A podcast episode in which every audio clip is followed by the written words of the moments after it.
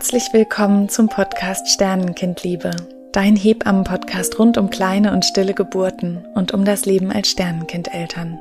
In diesem Podcast spreche ich ganz offen über alle Themen, die uns Sternenkindeltern bewegen. Ich spreche aus meiner Perspektive als Hebamme und als Sternenkindmutter. Diese Folge liegt mir ganz besonders am Herzen und ich kann wirklich nur jedem empfehlen, sich diese Folge einmal anzuhören. Denn Franziska Maurer ist für mich eine der Menschen, die wirklich sich schon sehr, sehr viele Jahre mit dem Thema vor allem der kleinen Geburten beschäftigt und sie lässt uns in dieser Folge an ihrem ganz wertvollen Erfahrungs- und Wissensschatz teilhaben. Franziska ist Hebamme, Therapeutin und Dozentin und Autorin eines ganz wundervollen Buches, was ich allen Hebammen, die hier gerade zuhören, ganz fest ans Herz legen möchte. Und zwar heißt dieses Buch Fehlgeburt, die Physiologie kennen, professionell handeln. Franziska hat eine Praxis in Bern und ist regional für Betroffene gerne da. Sie gibt ganz wunderbare Weiterbildungen international für alle Menschen, die Eltern bei ihren kleinen und stillen Geburten begleiten.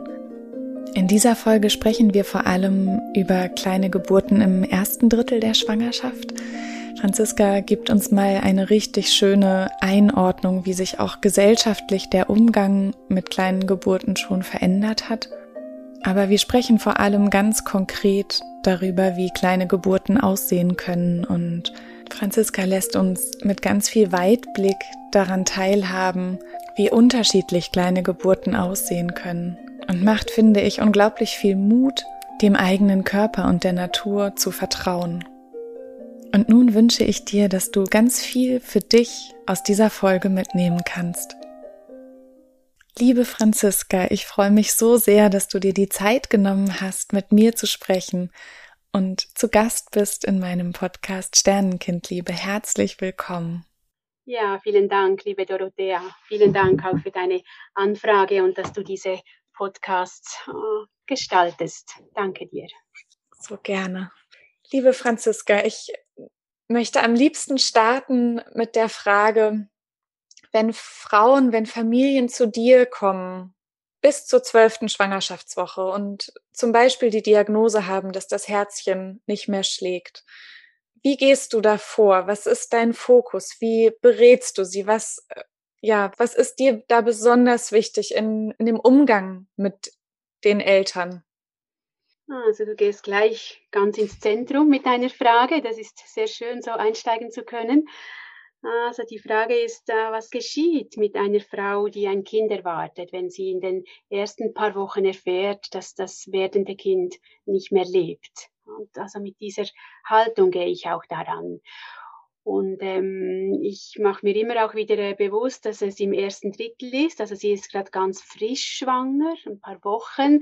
In der Regel ist, äh, ist das erste Drittel der Schwangerschaft eine aufregende Zeit aufregend in jeder Beziehung. Da kann sehr viel Freude sein, sehr viel frohe Aufregung, aber da können auch sehr viel Unsicherheiten und Ambivalenzen dabei sein. Das ist eigentlich die, die normale Qualität, wenn, wenn etwas so Großes in unserem Leben geschieht.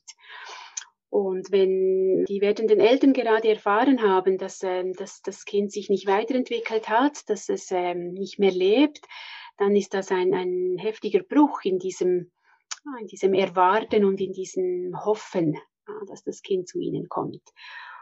Und das ist so mein, ja, meine, an dem orientiere ich mich am, am meisten, dass ich ihnen begegne in einer sehr bewegten Zeit, wo gerade noch mal eine große Welle jetzt durchgeht auf einem nicht so stabilen Boden. Und so wie du es jetzt formuliert hast, also wenn, wenn Eltern zu mir kommen und sie wissen schon, dass das werdende Kind nicht mehr lebt, das heißt ja, sie waren schon, also dann ist meine Frage, wie sind sie zu dieser Gewissheit gekommen? Ah, ist das entstanden, weil die Frau, ähm, die Schwangere gespürt hat, dass irgendetwas nicht stimmt? Ist das entstanden, weil sie ein, äh, ah, weil sie zum Beispiel blutet und deshalb aufmerksam wurde, da könnte was nicht stimmen? Oder hat sie das erfahren, haben die Eltern das erfahren, ähm, weil sie ganz normal zu einer normalen Schwangerschaftskontrolle gegangen sind, ohne irgendwelche Vorahnung und da aus heiterem Himmel erfahren haben, dass das Kind, das sie erwarten, nicht mehr lebt. Also Es kommt sehr darauf an, wie der Vorlauf war, wie die Vorgeschichte war und ob sie, ob sich das langsam gezeigt hat, was da geschieht, oder ob das in einer Heftigkeit, in einer heftigen Wucht, ein, eine Gewissheit ihnen mitgeteilt wurde. Ja. Und damit sage ich eigentlich auch schon etwas, es kommt darauf an, in welchem Zustand ist diese Frau, sind, sind diese Menschen, ja, wenn, wenn, ich, wenn ich ihnen begegne. Sind sie in, in der großen Aufregung, sind sie vielleicht auch, äh, suchen sie verzweifelt nach einem Notausgang aus dieser, aus dieser sehr ähm, intensiven Erfahrung oder sind sie schon ein bisschen so bei sich angekommen und Ah, können die Gefühle wahrnehmen, was das für sie bedeutet, dass dieses Kind jetzt nicht kommen wird, nicht lebend auf die Welt kommen wird. Ja, vielleicht können wir auch einfach nochmal das unterscheiden. Vielleicht magst du erstmal erzählen, wie du damit umgehst, wenn die Eltern in einer sehr aufgeregten Verfassung sind. Wie empfindest du das? Ist das in der Regel der Fall oder, oder empfindest du das ganz unterschiedlich? Vielleicht kannst du da auch zu der Häufigkeit was zu sagen. Das ist, glaube ich, ganz interessant. Ah, ich kann da vielleicht so ein bisschen einen historischen Blick drauf werfen. Die Art und Weise, wie das heute vonstatten geht, von den Umständen, wenn, wenn Eltern ein Kind erwarten, sind ja komplett anders. Und ich, und ich spreche von den Umständen. Das Schwangersein ist immer noch das Gleiche und das Gebären auch, aber die Umstände sind heute sehr ähm, diktiert, wie eigentlich das meiste in unserem Leben, dass wir sehr auf Kontrolle und auf Sicherheit ausgerichtet sind und zwar auf eine Sicherheit durch überwachende Maßnahmen von außen. Also wir wollen, wollen eigentlich gerne die Dinge im Griff haben. Wir haben nicht gerne Überraschungen oder Unvorhergesehenes. Und dass wir, ah, wenn wir heute jetzt hier von der Fehlgeburt, also dem frühen Sterben eines werdenden Kindes im ersten Drittel der Schwangerschaft sprechen, dann ist das eher eine moderne Geschichte. Also natürlich hat es das immer gegeben, aber das hatte lange Zeit nicht ich könnte sagen, nicht diesen Stellenwert, aber auch ein ganz anderer Umgang. Es ist eher etwas von der modernen Zeit, der letzten 20 Jahre, dass wir so früh in der Schwangerschaft zum Beispiel mit dem Ultraschall schauen. Ja, das stimmt. Von, von, der Natur her, ursprünglich ist es so, dass der Bauch von uns Frauen ist ja nicht durchsichtig ah, und, und es geht ja auch ein paar Wochen, bis man das dem Körper ansieht, dass da ein Kind wächst. Und diese ersten 10, 12 Wochen sind eigentlich etwas ganz Verborgenes etwas sehr Intimes auch, etwas sehr Verstecktes von der Natur her. Ich sage nicht, man darf nicht darüber sprechen, aber von der Natur her ist das etwas, wo wir äh, erst gerade so in den letzten Jahren anfangen, da so genau hinzuschauen. Und deshalb verändert sich das auch. Also noch in den 50er, 60er Jahren haben die Frauen wenn man liest oder hört, wie sie gesprochen haben, dann haben sie gesagt, ähm, es ist nichts geworden, es ist abgegangen oder es ist nichts geworden. Sie haben selten von ihrem Kind gesprochen, wenn es so früh war, weil es in ihrem Empfinden eher noch etwas, es, es ist am Werden, es ist noch nicht fertig. Und ich sage mit diesen Worten gar nichts über den Schmerz oder die Empfindung der Mütter äh, damals und heute. Aber wenn wir schauen, wie wir darüber sprechen, dann merken wir schon eine Veränderung. Und so gesehen ist es ja heute auch so, dass ah, wenn wir Frauen schwanger werden, dann vielleicht meistens spüren wir es selber, aber so wirklich glauben tun wir es erst, wenn wir einen Schwangerschaftstest gemacht haben.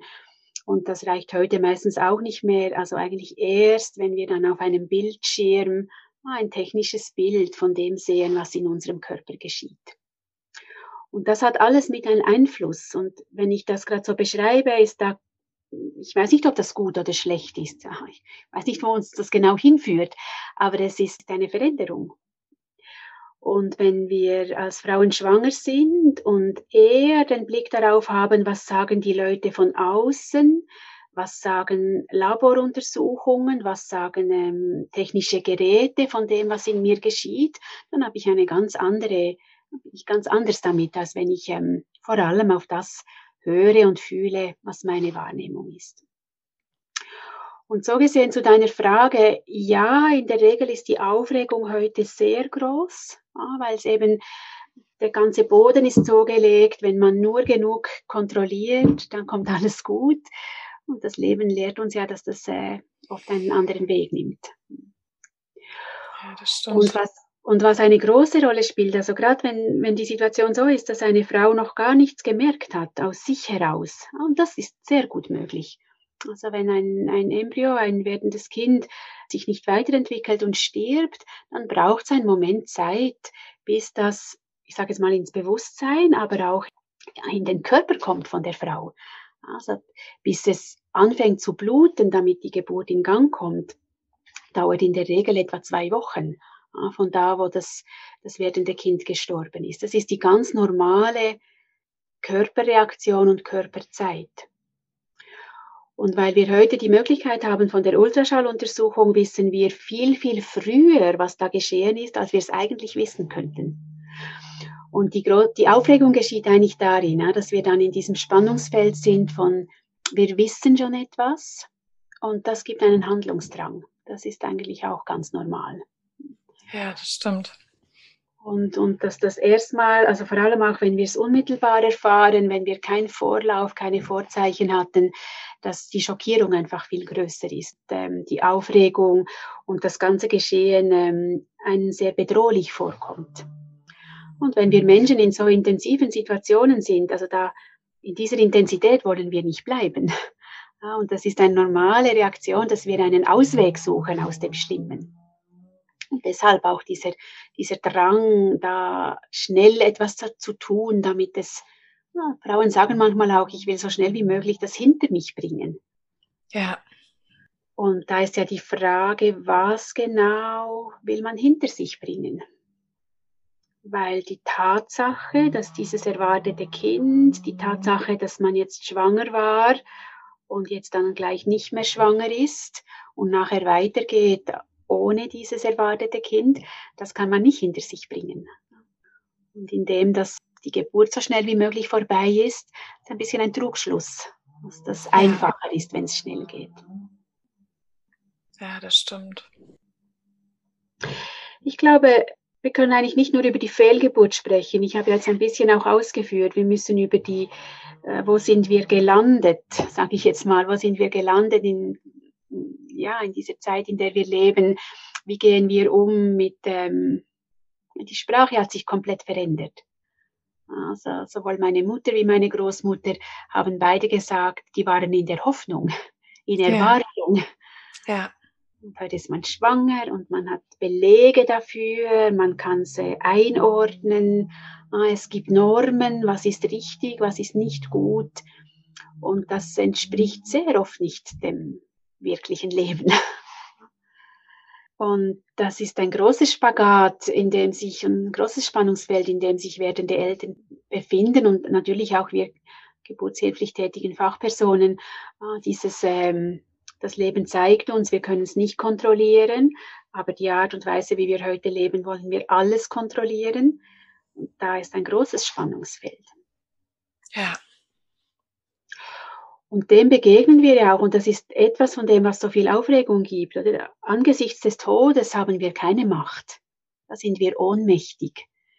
Also wenn gerade eine Todesmitteilung kommt, Ultraschalluntersuchung, wir erfahren, das erwartete Kind lebt nicht mehr, auch wenn es noch so klein war, wenn es noch kein fertiges Kind ist.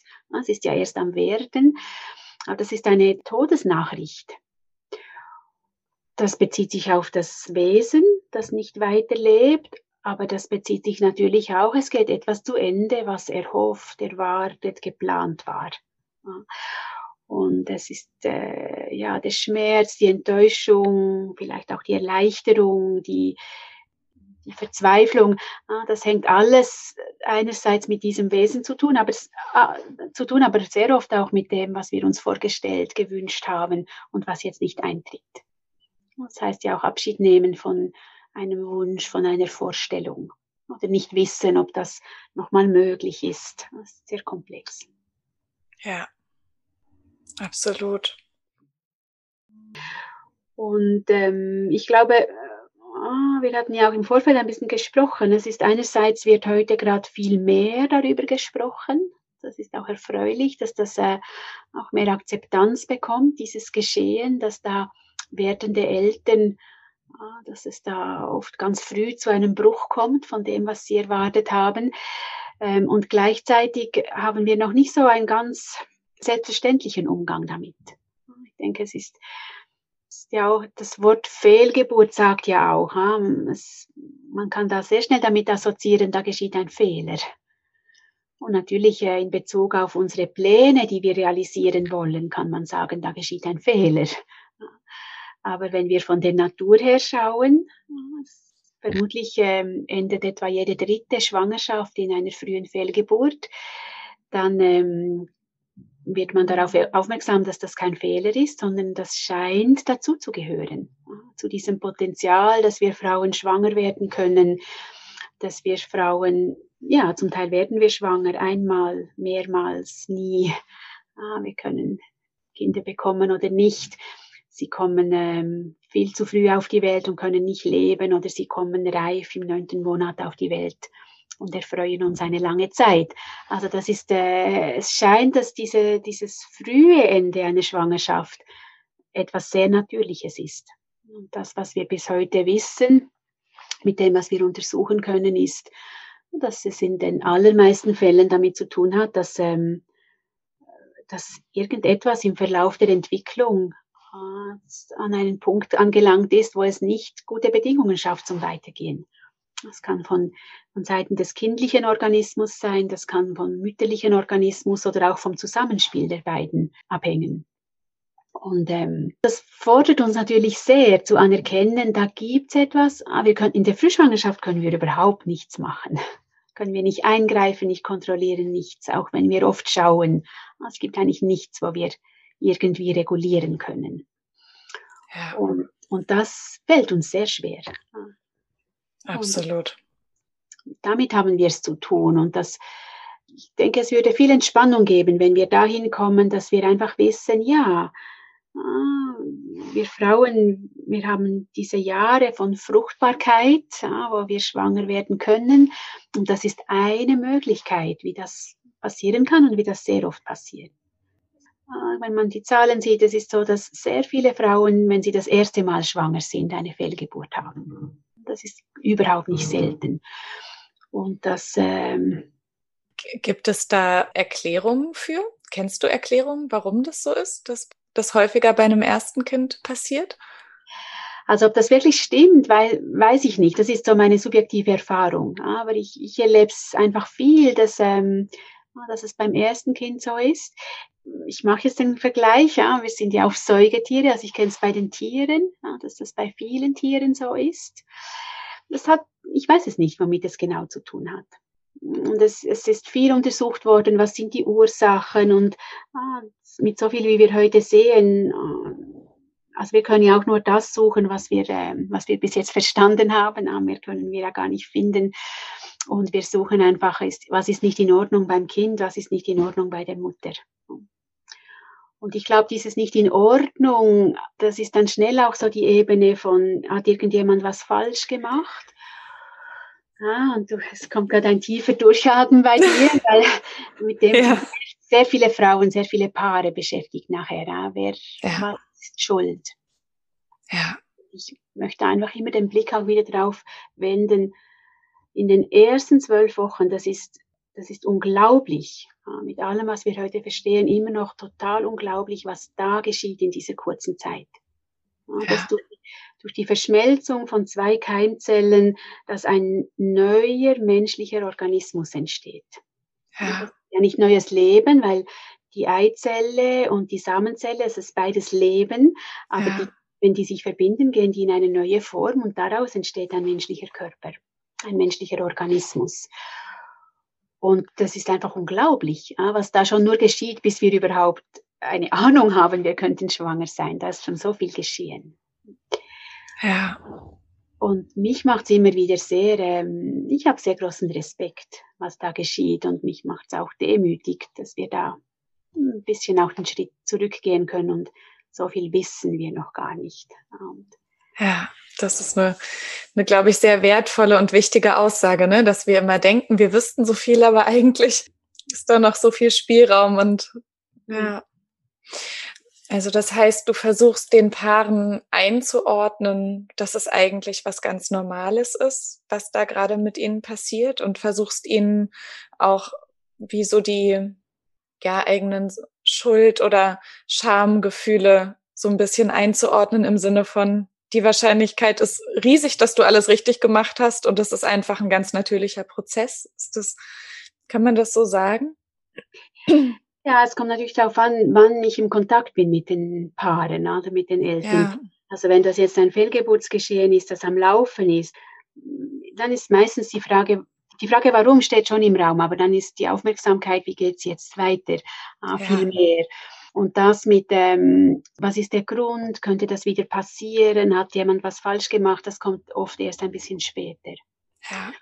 Und meine Erfahrung ist, dass es sehr darauf ankommt, wie, die, wie eine Frau nachher ähm, das ganze Geschehen erlebt. Also gerade wenn sie zum Beispiel, ah, ich, ich muss das einfach nochmal betonen, angesichts des Todes, da haben wir keine Macht, da sind wir ohnmächtig.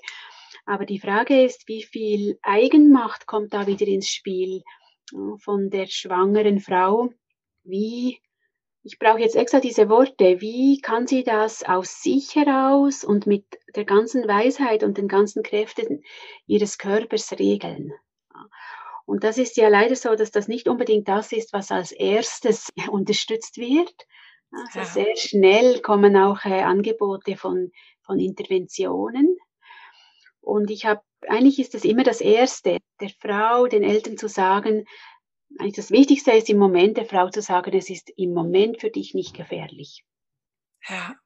Also wenn wir gerade per Ultraschall festgestellt haben, das werdende Kind lebt nicht mehr, wenn die Frau in einem guten Allgemeinzustand ist, wenn es da vorher keine anderen Anzeichen gibt, gab oder jetzt auch nicht gibt, dass irgendwie ah, ihr Gesundheitszustand bedroht ist, dann ist das eine ist das sehr zufällig, dass wir gerade jetzt vom Tod des Kindes erfahren haben. Und mit dem zufällig meine ich, das sagt nur die Aussage über das Kind. Das werdende Kind lebt nicht mehr. Aber diese Ultraschalluntersuchung macht keine Aussage über den Gesundheitszustand der Frau. Ja. Und in der Regel gibt es sehr viel Entspannung, wenn die Frauen hören, es ist für mich nicht gefährlich. Ja es herrscht ja auch der große Mythos, ähm, dass äh, das verstorbene Kind vergiftet die Frauen. Es ist gefährlich, es kann eine Infektion geben. Und das entspricht nicht der Tatsache. Das ist ein Mythos, der sich über Jahrzehnte etabliert hat. Tatsache ist, dass äh, im ersten Drittel dieser Embryo, auch mit der plazentaren Anlage in diesem Entwicklungsstadium, dass das äh, ein, eingeschlossen ist, dass das etwas Abgeschlossenes ist. Es ist ein aseptischer Zustand innerhalb der Gebärmutter. Ja, und sag mal, bleibt das denn auch in den weiteren Schwangerschaftswochen? Ich muss einmal ganz kurz die Frage stellen, kann man das so allgemein aussprechen, auch später? Also die, die Frage ist schon wichtig, ja, weil das, es hat verschiedene Gründe, wie das zustande gekommen ist. Aber diese Idee, Ah, wir wissen, dass ein geborener Mensch, also ein Mensch, der schon auf der Welt ist, der gelebt hat, wo der ganze Stoffwechsel auch im Gang war und dann gestorben ist. Ah, ein, ein Leichnam, da kommt ein Verwesungsprozess äh, in Gang. Und wir machen da eine Schlussfolgerung, die so nicht stimmt, weil wenn, wenn das Kind noch nicht geboren ist, wenn es innerhalb der Gebärmutter ist, kommt kein Sauerstoff dazu und es ist selbst bei einem Kind im weiteren Verlauf der Schwangerschaft so, ah, dass das nicht, weil es nicht mehr lebt, gefährlich wird. Es findet kein in dem Sinn Verwesungsprozess statt. Ich muss dieses Wort brauchen, weil daher kommt die, die Angst vor der Infektion. Ja. Ja, die Angst vor der Infektion, die ist so groß und die ist so wahnsinnig verbreitet und die ist, finde ich, auch immer noch in den Köpfen auch von manchen Hebammen und Ärzten einfach vorhanden. Ne? Und das verunsichert dann natürlich die Paare unglaublich, wenn sie sich vielleicht überlegen sollten, sie möchten eigentlich gerne erstmal dem natürlichen Prozess den Raum geben. Ne? Also für mich war das das Schlüsselerlebnis. Das war einerseits von, äh, im Gespräch mit alten Geburtshelfern, die eben auch die Geburtshilfe noch kannten vor dem Ultraschall. Ja. und die haben gewusst, die, die wussten ja gar nicht, die konnten ja nicht reinschauen. Die haben ja. erst, wenn, wenn eine Frau geblutet hat, haben sie gewusst, da ist jetzt ein Fehlgeburtsgeschehen im Gang. Und dann haben sie das beobachtet und begleitet. Und dann haben sie Erfahrung gesammelt, dass es äh, Und das ist, da sind wir auch schon gerade bei der einzigen Komplikation, die geschehen kann im ersten äh, Drittel jetzt von der Schwangerschaft, ist, ist, dass es auch das ganz selten, aber dass es zu viel bluten kann. Ja. Die haben, also die, die Alten, die sind am Aussterben jetzt, die noch so viel Erfahrung haben äh, vor der Ultraschallzeit, äh, die leben eigentlich eben gar nicht mehr. Ja. Das kann man in alten Berichten einfach auch noch lesen, ne? in den alten Lehrbüchern auch noch. Mhm. Da wusste man viel genauer Bescheid, was über längere Zeiträume geschieht. Ja. Da, sind, da findet man viele Beschreibungen von, also im, im Zusammenhang mit früher Fehlgeburt findet man gut dokumentiert, innerhalb von vier bis acht Wochen ah, kommt es zur kleinen Geburt. Ja, und was ist, wenn das länger dauert? Hast du da das Gefühl, ja. steigt da das Risiko von einer starken Blutung oder, äh, oder muss man da einfach nochmal genauer gucken, ob es irgendwie einen anderen Grund gibt oder was ist dein, deine Herangehensweise? Weil ich habe das tatsächlich ja auch schon erlebt, dass es auch länger gedauert hat einfach, ne? Es kann auch länger dauern. Ah, ich denke, äh, also viele, die jetzt uns zuhören, denken wahrscheinlich schon vier bis acht Wochen ist ja unaushaltbar lange. Ah, also ja, das stimmt. Zeit. Aber ich habe es benannt, weil es ähm, ja, weil es einfach wichtig ist zu wissen, das wäre die Natur. Äh, also was heute, was untersucht ist, was wir wissen, ist vom Moment an, wo der Embryo stirbt, bis ähm, das Immunsystem sich adaptiert hat, bis die Hormonlage sich adaptiert hat, dauert es 10 bis 14 Tage. Also in der Regel geht es gar nicht schneller, bis der Körper bereit ist, dass die Blutung einsetzt. Und das würde ja auch, das würde uns nicht in Unruhe versetzen, wenn wir es nicht wegen der Ultraschalluntersuchung schon vorher wüssten. Wir wissen es ja, wir würden sonst erst schauen, wenn die Frau blutet. Ja. Und dann, sobald es blutet, wenn es blutet, heißt es, der Körper ist schon sehr weit fortgeschritten, das Ganze zu regeln. Der ist schon auf der Spur von, man kann es vergleichen mit der Menstruation. Die Menstruation ist ja auch eine Blutung, wo, äh, wo ähm, die ganze aufgebaute Gebärmutterschleimhaut äh, ausgeschwemmt wird mit Blut. Es braucht das Blut dazu, ja, damit ähm, in der Gebärmutter wieder neuer Aufbau stattfinden kann für den nächsten Zyklus, dass es potenziell wieder die Möglichkeit gibt, wieder schwanger zu werden. Und vom Körper, also wenn wir die Physiologie, heißt ja die Logik des Körpers, ah, dann können wir schauen, das ist klar, dass der Körper alles daran setzt, dass dieser abgestorbene Embryo nicht drin bleibt. Weil einerseits, äh, ich vermute mal weniger für, für die Frau selber, weil ah, es gibt auch alte Berichte, wo man zum Teil bei alten Frauen, ah, so wo im hohen Alter noch ähm, Bauchoperationen gemacht wurden, wo man dann in, in der Gebärmutter so mumifizierte, kleine, äh, zurückgebildete Embryos gefunden hat. Also was uns ja darauf hinweist, äh, der Körper organisiert sich einfach. Wenn es nicht rausgeht, wäre das die letzte und seltene Form. Aber was, äh, was noch viel stärker ist in der Kraft vom Frauenkörper ist, dass alles daran gesetzt wird, dass sie wieder in einen, einen Zustand kommt, wo sie wieder schwanger werden kann die Erhaltung der Art, der Gattung ist, ist dem noch drüber gesetzt. Und ich, nicht immer in dieser Ausführlichkeit, aber so wie ich jetzt hier gerade spreche, so spreche ich oft auch mit den Eltern, ne? ihnen zu sagen, der Körper, der wird alles daran setzen, dass das gut geht. Auf jeden Fall. Und es geht vielmehr darum, dass wir gerade herausfinden müssen, was braucht es, dass wir genug Geduld haben und ihm genug Zeit geben. Ja, und auch, dass wir so, gerade wenn die erste Aufregung ist, oder wenn wir es gerade erfahren haben, dann ist, also auch wieder vom Körper her, dann ist sehr viel Adrenalin. Aufregung macht viel Adrenalin. Adrenalin im, im ganzen Körper ist keine Voraussetzung, wo eine Geburt möglich ist. Da braucht, also es braucht zuerst Entspannung, Beruhigung, Erkennen, äh, okay, das steht jetzt an. Das wird jetzt in absehbarer Zeit, wird es zu einer kleinen Geburt kommen. Und das ist sehr eindrücklich auch zu sehen, die Frauen, die sich dann auch sagen, jetzt muss ich mich sammeln und konzentrieren. Jetzt muss ich, brauche ich Fokus für das, was da geschieht. Ja. Und weil wir von, äh, ja, von den Fragen nach Schuld oder Verunsicherung, ja, wir müssen ja auch daran denken, wie lebt diese Frau weiter. Absolut. Und, und wenn jetzt eine Frau erlebt, dass ihr Körper das wirklich aus eigenen Kräften regelt, dass da plötzlich, dass sie spürt, es verändert sich von den Hormonen, dann beginnt die Blutung und dann blutet es vielleicht zwei, drei Tage, dann gibt es nochmal eine Pause. Sehr unterschiedlich, wie es dann abläuft. Und dann kommt es zu dieser Geburt, sie sieht, was rauskommt, die Blutung geht zurück, ihr Körper organisiert sich wieder und kommt nach ein paar Wochen wieder zurück in den Zyklus. Das ist eine sehr bestärkende Erfahrung für eine Frau. Ja. Weil sie, sie wird hadern natürlich, ja, warum ist mir das geschehen und warum ist dieses Kind nicht geblieben und hat sich nicht weiterentwickelt. Aber sie hat gleichzeitig auch die Erfahrung von ihrer, ich nenne das extra mit diesem Wort, von ihrer Körperweisheit das Erleben einer Fehlgeburt ist ja auch äh, auf dem Weg zum Mutterwerden. Also gerade wenn, wenn dieses Warten, dieses Geduld haben, dieses Schauen, wo entlang geht der Weg. Äh, ich habe selber keine Kinder, aber ich sehe bei den Müttern, das fordert das Leben nachher noch oft von ihnen. Ja.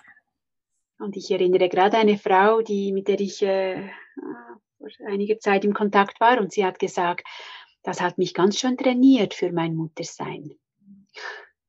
Schön. Das hat sie im Nachhinein gesagt, als sie Ich wollte gerade sagen, ja, das kann man in der Situation selber meistens nicht, aber, im, ja. Hm, aber schön. Mhm. Du hast gerade von wie eine kleine Geburt laufen kann gesprochen, auch von, dass es auch noch mal eine Pause geben kann. Und magst du vielleicht noch mal auf die Intensität der Blutung eingehen, was da also vielleicht auch für Überraschungen kommen können oder von wo bis wo es normal ist oder worauf man sich so einstellen kann. Ich glaube, das wäre schön, das nochmal ein bisschen genauer zu formulieren. Genau, genau. Und ich mache das vielleicht so ein bisschen, um das einordnen zu können. Eine, eine Fehlgeburt, man könnte sagen, das ist ein Ereignis im Leben von uns Frauen, das einzuordnen ist zwischen Menstruation und die Geburt eines reifen Kindes. Und wenn du mich jetzt nach der Blutung fragst, ah, ich kann auch was zum Schmerz sagen, ich kann etwas zur Dauer sagen, ja. dann, ähm, dann ist, äh, dann kann ich eben nicht absolute Zahlen sagen. Aber was ich sagen kann, ist die Intensität der Blutung, die Dauer der Blutung, das Erleben der einzelnen Frauen von der Menstruation ist sehr unterschiedlich. Ja. Wir Frauen bluten in der Regel, in den allermeisten Fällen, wenn wir menstruieren, so viel, wie unser Kreislauf, unser Organismus gut kompensieren kann. Das kann manchmal zu Phasen im Leben kommen, so wenn, wenn die Menstruation anfängt oder in den Wechseljahren nachher nochmal, dass es ein bisschen Disbalance gibt und wo wir schon auch mal so an die Grenzen kommen können, was wir noch gut tolerieren können. Aber in der Regel äh, ist das so eingerichtet, dass das äh, nicht mehr blutet als also nicht so, dass es für uns gefährlich wird. Das ist bei der Menstruation so und das ist ja in der aller Regel auch bei der Geburt eines reifen Kindes so. Von der Geburt am Termin wissen wir, dass es manchmal zu verstärkten Blutungen kommen kann, die gerade so haarscharf noch, äh, ah, das geht gerade noch. Und manchmal braucht es Interventionen, weil Frauen zu stark bluten, die Blutung sich nicht von selber reguliert und dann braucht es einen medizinischen Eingriff. Ja. Und das Gleiche gilt bei der Fehlgeburt. Ja, dass das ähm, bei der Geburt am Termin geschieht, ist, ich kann nicht Zahlen sagen, aber das ist selten. Ja, wir sind da einfach sehr wachsam. Und das Gleiche gilt bei der frühen Fehlgeburt. In den allermeisten Fällen ist die Blutungsmenge so viel, wie die Frau in ihrem Organismus, wo das Blutvolumen bis dahin auch schon zugenommen hat. Ja, wir haben sehr schnell mehr Blut das beginnt schon ganz am Anfang der Schwangerschaft. Also in der Regel ist das ein Maß, was gut tolerierbar ist. Äh, was sicher zu sagen ist, ist, das berichten Frauen, das berichten auch Ärzte und Hebammen. Manchmal sind wir sehr überrascht, dass es wirklich viel Blut ist, was da kommt. Und gerade wenn alles auf einmal kommt, wenn es plötzlich schnell geht, aber auch Frauen, die über mehrere Tage immer wieder bluten, das kann schon ganz viel sein. Also auch subjektiv, ohne dass man es misst. Ja. Und es ist sicher, es hat auch damit zu tun, dass äh, Blut signalisiert für uns ja auch Gefahr und dass wir gar nicht damit rechnen, dass so viel Blut kommt. Ja. Und ich mache auch die Beobachtung, dass es da ähm, ah, viele Frauen, je nachdem, wie sie umgehen mit ihrer Menstruation, dass sie vielleicht das Blut gar nie so sehen. Also wenn sie da keine Binden brauchen zum Beispiel, keine Vorlagen, dann sehen sie gar nie, wie viel das das eigentlich ist und dass da einfach eine, eher eine Überraschung ist, dass da so viel ist, dass das nach so ja. viel aussieht. Und das lohnt sich in der Regel auch, ähm, also jetzt gerade wenn, wenn wir begleiten, ist meine Erfahrung, dass es gut ist, die Frau und, und auch ihre, ihr Partner, ihre Partnerin gut zu informieren, wie wird die Geburt vermutlich, die Geburt an sich ablaufen. Ja. Es ist oft so, dass es, auch wenn es lange Zeit dauert, aber die Geburt an sich geht dann plötzlich sehr schnell. Und daher kann es gut auch sein, dass ähm, jetzt gerade eine Frau, die im häuslichen Umfeld bleibt, aber auch in der Klinik. Es ist oft so, dass die Frauen dann klingeln, wenn die Geburt schon vorbei ist. Ja. Einfach, so schnell geht. Und da ihnen ein bisschen im Vorfeld Orientierung zu geben, mit was sie rechnen können, dass sie dass sie, ich sag mal, dass sie gewappnet sind, so überrumpelt werden. Oh, jetzt gibt's da Donner bei euch. Bei mir gibt's gerade ganz schön Gewitter. Was immer das bedeutet, wenn es an dieser Stelle jetzt Donnerschlag gibt. Absolut. Das habe ich mich auch gerade gefragt. Hm. Und magst du noch mal was dazu sagen? Also wenn wir mal davon ausgehen, dass sehr, sehr viele Frauen im gebärfähigen Alter im Moment gerade wahrscheinlich eher weniger Binden verwenden und mhm. eher selten das Blut sehen, wie viel bei so einer Menstruation eigentlich kommt. Mhm. Magst du noch mal sagen, gibt es da irgendwas, worauf man achten muss, wo du sagst, das wäre besonders wichtig, ab dem Moment irgendwie vielleicht auch die Hebamme anzurufen oder auch für die Hebammen zu sagen, oh, vielleicht braucht es jetzt doch medizinisch mehr Unterstützung, als zu Hause möglich ist? Also wir können ja nicht etwas wissen, ähm, was das für eine Auswirkung hat, wenn wir nur die Blutung anschauen. Die Blutung ist nur ein Aspekt, das ist das, was uns am meisten Angst macht. Aber um wirklich zu sagen, was hat das für eine Konsequenz für den Gesundheitszustand dieser Frau, müssen wir schauen, wie ist ihr Kreislauf? Also ist Blutdruck, Puls, ist sie schwindlig, ist sie schon dreimal fast ohnmächtig geworden? Wie ist auch ihre Ausgangslage? Also wie ging es ihr, bevor jetzt dieses Ereignis da war? Es kann sein, dass sie, ähm, dass sie erst vor kurzem schon eine Fehlgeburt hatte und jetzt zwei Monate später wieder schwanger und gleich wieder. Dann hat sie nicht die gleichen Reserven, wie wenn, ähm, wenn sie einen besseren Boden hat, sage ich jetzt mal als Ausgangslage. Also es braucht immer die Einschätzung von der Gesamtsituation. Und als Frau, die das gerade erlebt, würde ich auf jeden Fall sagen, ah, wenn ich selber Angst habe, wenn ich selber mehr Orientierung brauche, dann muss ich eine Fachperson beiziehen, die mit mir zusammen einschätzt. Und für die Hebammen, die zuhören, ah, einfach daran denken, Blutung allein reicht nicht. Wir brauchen mindestens drei Kriterien, die uns darauf hinweisen, das weicht jetzt von der Norm ab. Und tatsächlich ist es so, dass jetzt gerade weil es oft über mehrere Tage geht, manchmal auch über mehrere Wochen, dass wir, ähm, wir können eben nicht davon sprechen, so viele Milliliter darf es bluten, sondern wir müssen eigentlich immer wieder im Auge behalten, wie groß ist der Toleranzraum noch. Also es ist eigentlich so ein Aushandeln von ist alles noch im ganz grünen Bereich oder kommen wir langsam an die Grenze, wo wir äh, aufmerksamer werden müssen?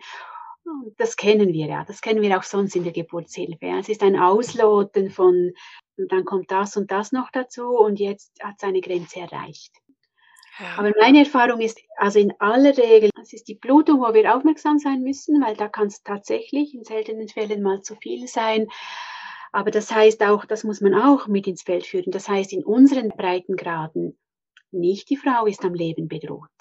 Ah, es kann sein, sie kann plötzlich sehr stark bluten, es stoppt nicht von selber. Äh, sie muss in die Klinik, es muss eine Ausschauung gemacht werden.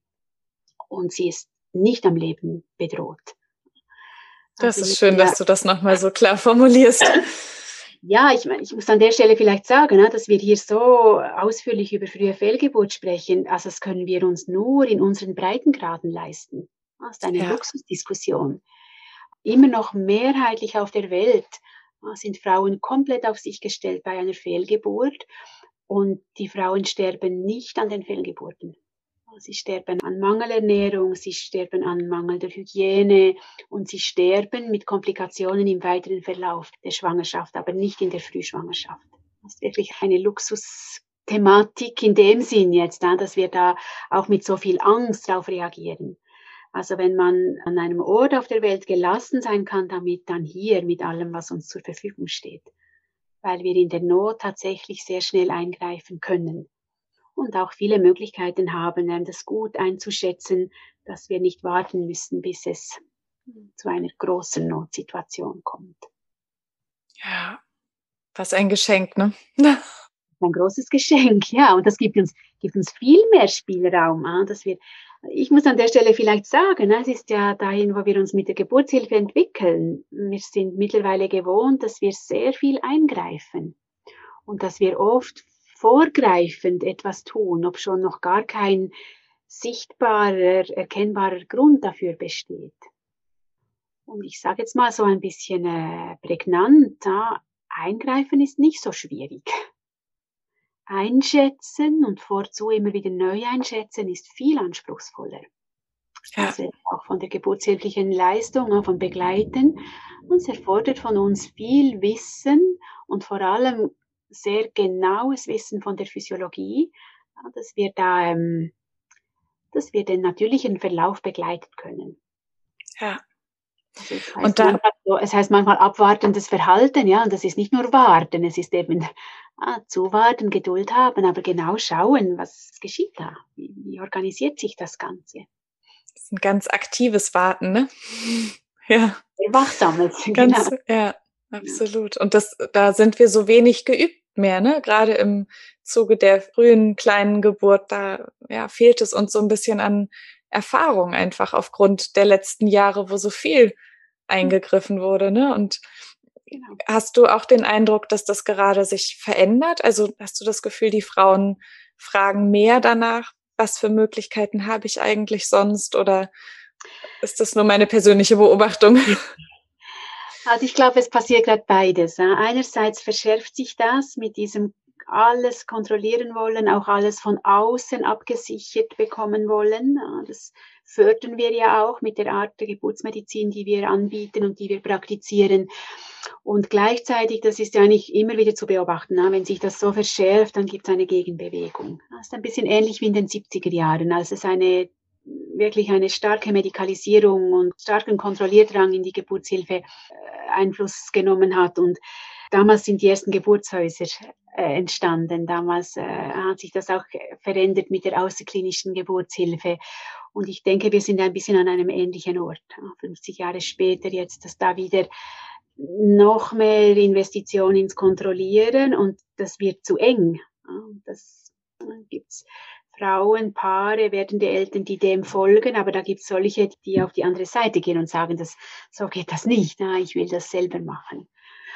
Ja. Und und ich, ich beobachte, also ich bin ja viel auch in, in Deutschland, in Österreich unterwegs zum Unterrichten und auch hier in der Schweiz. Ich finde gerade, dass in allen drei deutschsprachigen Ländern da schon eine Bewegung da ist von den Frauen, die sagen, ich suche mir jemand, der mich begleitet, dass ich das ganz auf meine eigene Weise machen kann und auch von sowohl von ärztlicher wie von Hebammenseiten, wo großes Interesse ist an, an diesem Verständnis von der Physiologie, um, um das eben auch auf dieser Ebene begleiten zu können. Ja. Und dass du jetzt diesen Podcast machst, ist ja ein Zeichen von, ah, da gibt es eine Öffnung, da gibt's, also du hast einen Bedarf, das anders zu beleuchten und du bist äh, nicht die einzige Frau. Ah, da ist schon das ist auch mein Empfinden. Zum Glück ist es so, ne? Zum Glück ist dass, es so, genau. dass ich da mehr, mehr verändern darf auch. Ja, schön. Du hast vorhin auch schon angedeutet, dass du auch noch vielleicht was zum Thema Schmerzempfinden oder so sagen mhm. würdest. Vielleicht ist ja. das auch ganz schön, nochmal da nochmal ein bisschen ja. ausführlicher reinzugehen, ne? Ja, genau. Also auch vom Schmerz kann ich wieder sagen, es ist, ah, es ist ein Ereignis zwischen Menstruation und Geburt. Also wenn wir mit Frauen sprechen, wie erleben sie ihre Menstruation? Ah, dann gibt es Frauen, die sagen, ich bin zwei Tage im Bett krank. Und es gibt Frauen, die sagen, das bin ich ein bisschen in einem anderen Zustand, aber das beeinträchtigt mich nicht. Und wenn Frauen über ihre kleine Geburt sprechen, dann sagen sie manchmal, verglichen mit dem Schmerz bei der Menstruation war das gar nichts. Sie sagen aber manchmal auch, die kleine Geburt war viel schmerzhafter als die Geburt meines Kindes am Termin. Und somit haben wir wieder die ganze Bandbreite. Das, was wir Hebammen ja wissen in Bezug auf Schmerzempfindung, es hat sehr viel damit zu tun, wie viel Angst hat die Frau, wie sicher fühlt sie sich. Ist es möglich, dass sie in die Entspannung kann, gerade zwischen den Wehen? Ist es möglich, dass sie grundsätzlich Vertrauen hat in dieses Geschehen? Oder ist sie, ist sehr viel Adrenalin in ihrem Organismus? Das heißt, da ist äh, eine viel höhere Sensibilität für den Schmerz. Und da kommt auch äh, die körpereigene Schmerzregulierung nicht gleich zum Zug. Also es ist hormonell nicht das Gleiche, jetzt auch mit, äh, mit den Endorphinen und so, es ist nicht ganz das Gleiche wie, wie bei der Geburt am Termin. Aber was auf jeden Fall spielt, ist, wenn die Frau sich sicher fühlt, wenn sie auch Beistand erlebt, und das heißt nicht, dass man vor Ort sein muss, aber wenn sie weiß, ah, wenn ich hier nicht mehr klarkomme, kann ich jemand rufen, erleben die Frauen oft, ja, der Schmerz kann intensiv sein, aber sie können gut damit sein. Sie können gut damit umgehen. Und so gesehen kann ich einfach sagen aus meiner Erfahrung, es gibt Schmerz, es ist eine Kontraktion, die Gebärmutter zieht sich zusammen, sie schiebt etwas raus und ähm, das kann mehr oder weniger als starker Schmerz empfunden werden. Und tatsächlich ist es manchmal so, dass, äh, dass es auch Schmerzmittel braucht wie das bei der Geburt auch der Fall ist und wie das für viele Frauen während der Menstruation auch der Fall ist. Also ich glaube, wir müssen das Ganze immer im Zusammenhang sehen und schauen, wie ist diese Frau bis jetzt mit Blutung, mit Schmerz, mit Ungewissheit im Zusammenhang mit ihrem Frauenkörper umgegangen. Ja, das ist ein schönes Bild.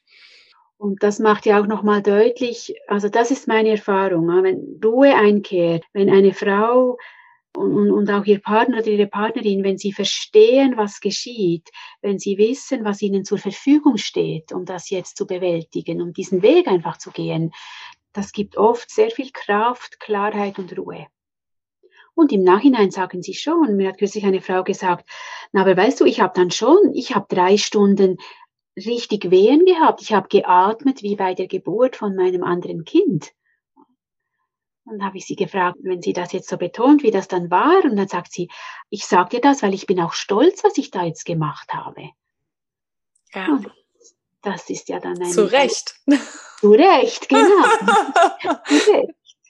Und andere Frauen berichten so ganz still und sagen, ja, abgegangen, es war, ähm, hm, will gar nicht viel sagen. Es, es war etwas ganz für mich.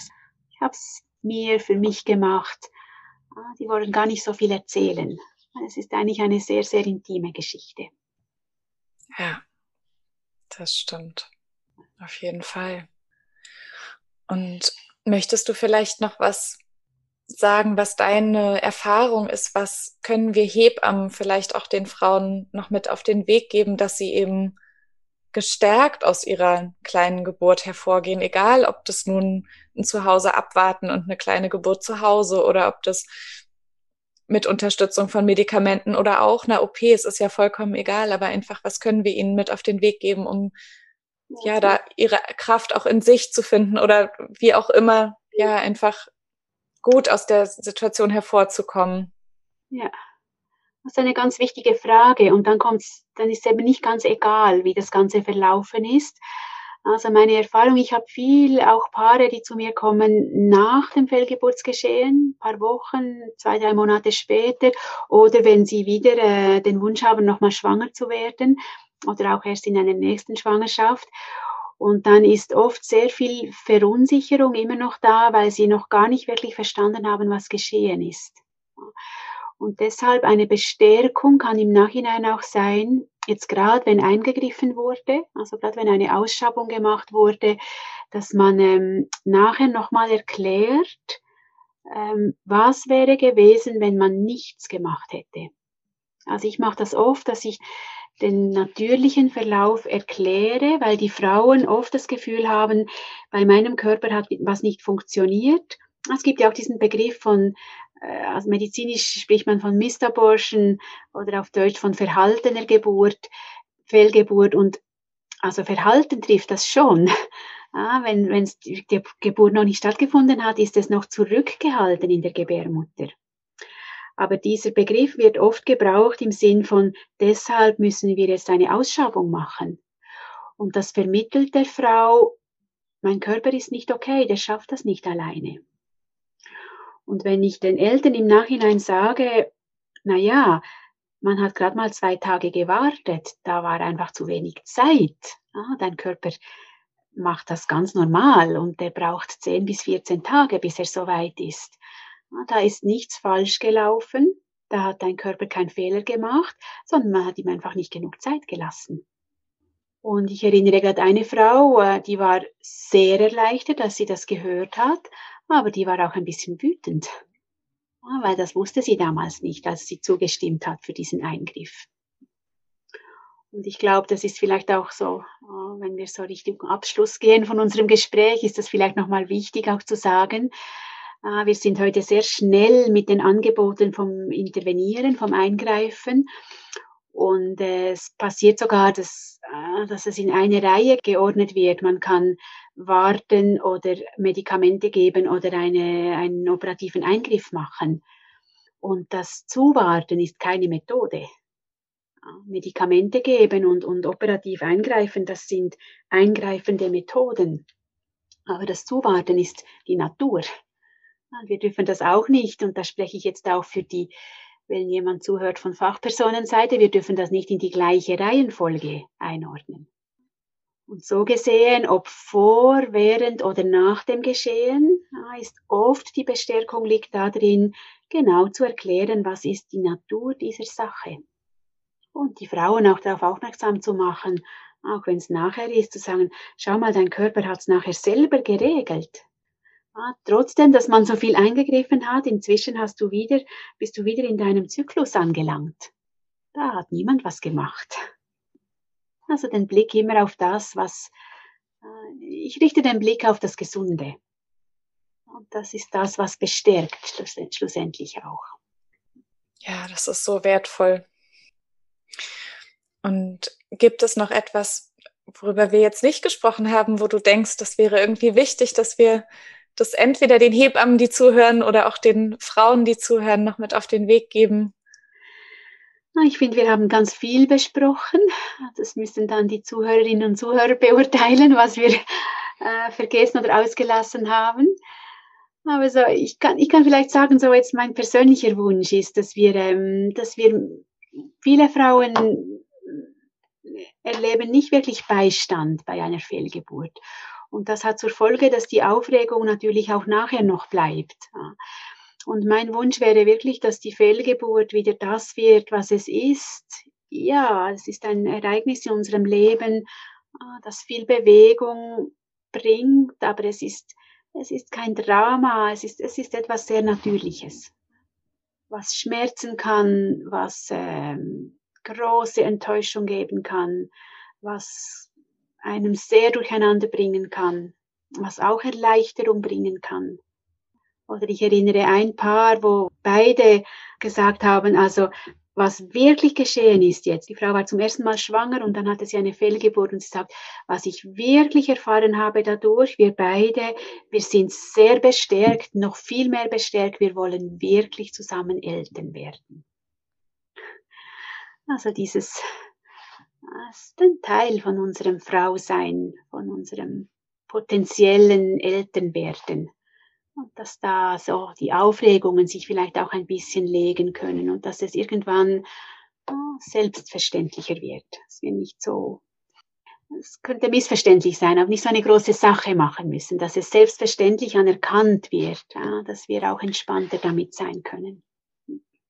Ja, ich glaube, dazu gehört ja, dass wenn wir als Gesellschaft einen ganz natürlichen Umgang dazu finden, dann muss man auch gar nicht mehr so eine Welle daraus machen. Vielleicht. Das wäre mein Wunsch dazu. Im Moment sind wir noch auf den Wellen und das Absolut. Ist dadurch, dass dann ja, beruhigen kann, ja, genau. Genau. Vielleicht sind wir auf dem besten Weg dahin, hoffentlich. Franziska, ich danke dir so sehr für dein Zurechtrücken und Einsortieren auch in so einen Zusammenhang, sowohl geschichtlich als auch von der medizinischen Herangehensweise. Ich glaube, dass das sehr, sehr wertvoll sein kann im Umgang mit der ganzen Thematik. Von ganzem Herzen vielen Dank, dass du mit mir gesprochen hast und den Zuhörerinnen ermöglicht hast, ja, an deinem wertvollen Wissensschatz teilzuhaben. Sehr, sehr gerne. Und ich danke dir, Dorothea, dass du diesen Rahmen schaffst. Vielen Dank dir. Ich hoffe, dass diese Folge dir ganz viel Mut macht und dass du gestärkt aus dieser Folge ganz viel für dich mitnehmen kannst. Ich freue mich natürlich von Herzen, wenn du sie mit vielen Menschen teilst und dazu beiträgst, dass dieses Wissen von Franziska sich weiter verbreitet und dass der Wunsch, einen ganz normalen Umgang mit kleinen Geburten in unserer Gesellschaft zu lernen, dadurch viel schneller in Erfüllung gehen darf. Und nun möchte ich dir noch etwas erzählen, was alle, die mir auf Instagram folgen, schon mitbekommen haben, aber was ich hier in dem Podcast noch gar nicht erwähnt habe, wie mir neulich aufgefallen ist.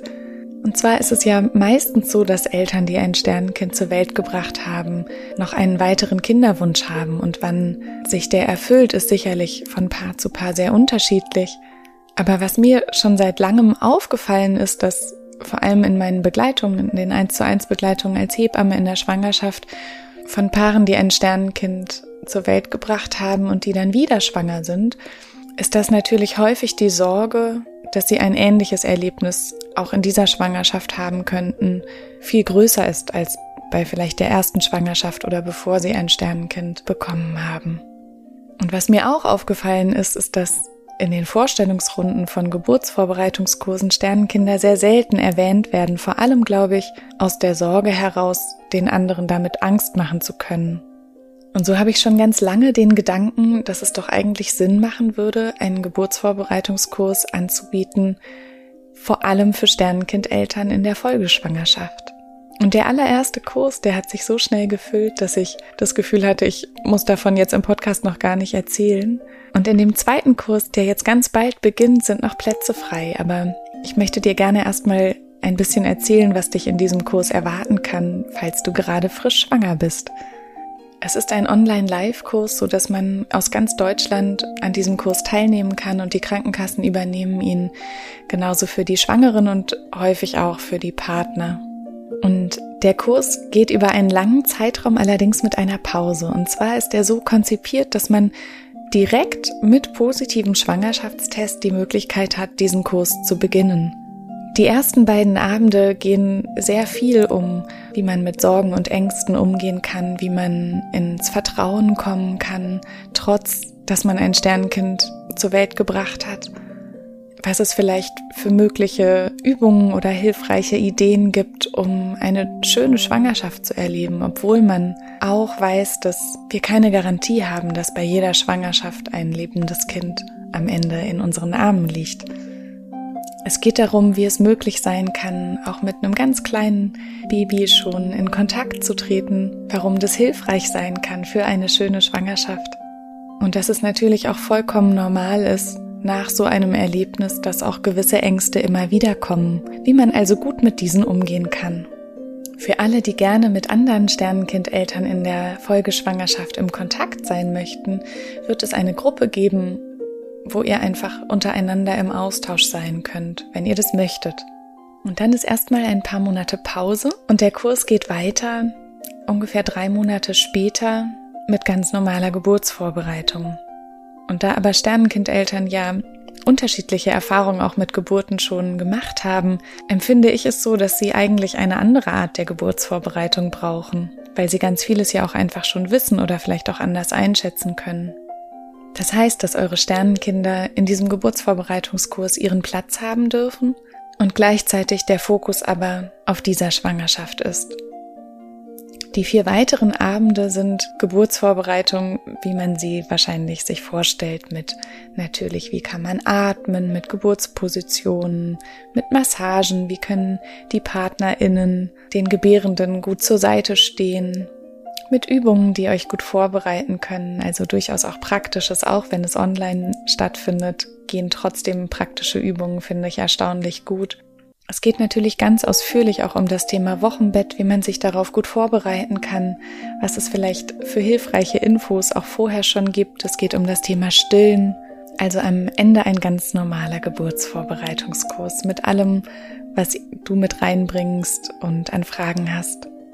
Ich freue mich auf jeden Fall sehr, wenn ich auf diesem Wege Sternenkindeltern auch in ihrer Folgeschwangerschaft begleiten darf und freue mich sehr, wenn du das teilst, dass diese Möglichkeit besteht und dass der Kurs auch schon am 5.10.2021 beginnt. Es wird sicherlich auch weitere Kurse geben, aber das ist jetzt der nächste, der startet. Und jetzt wünsche ich dir von Herzen alles Liebe, alles Gute, deine Doro.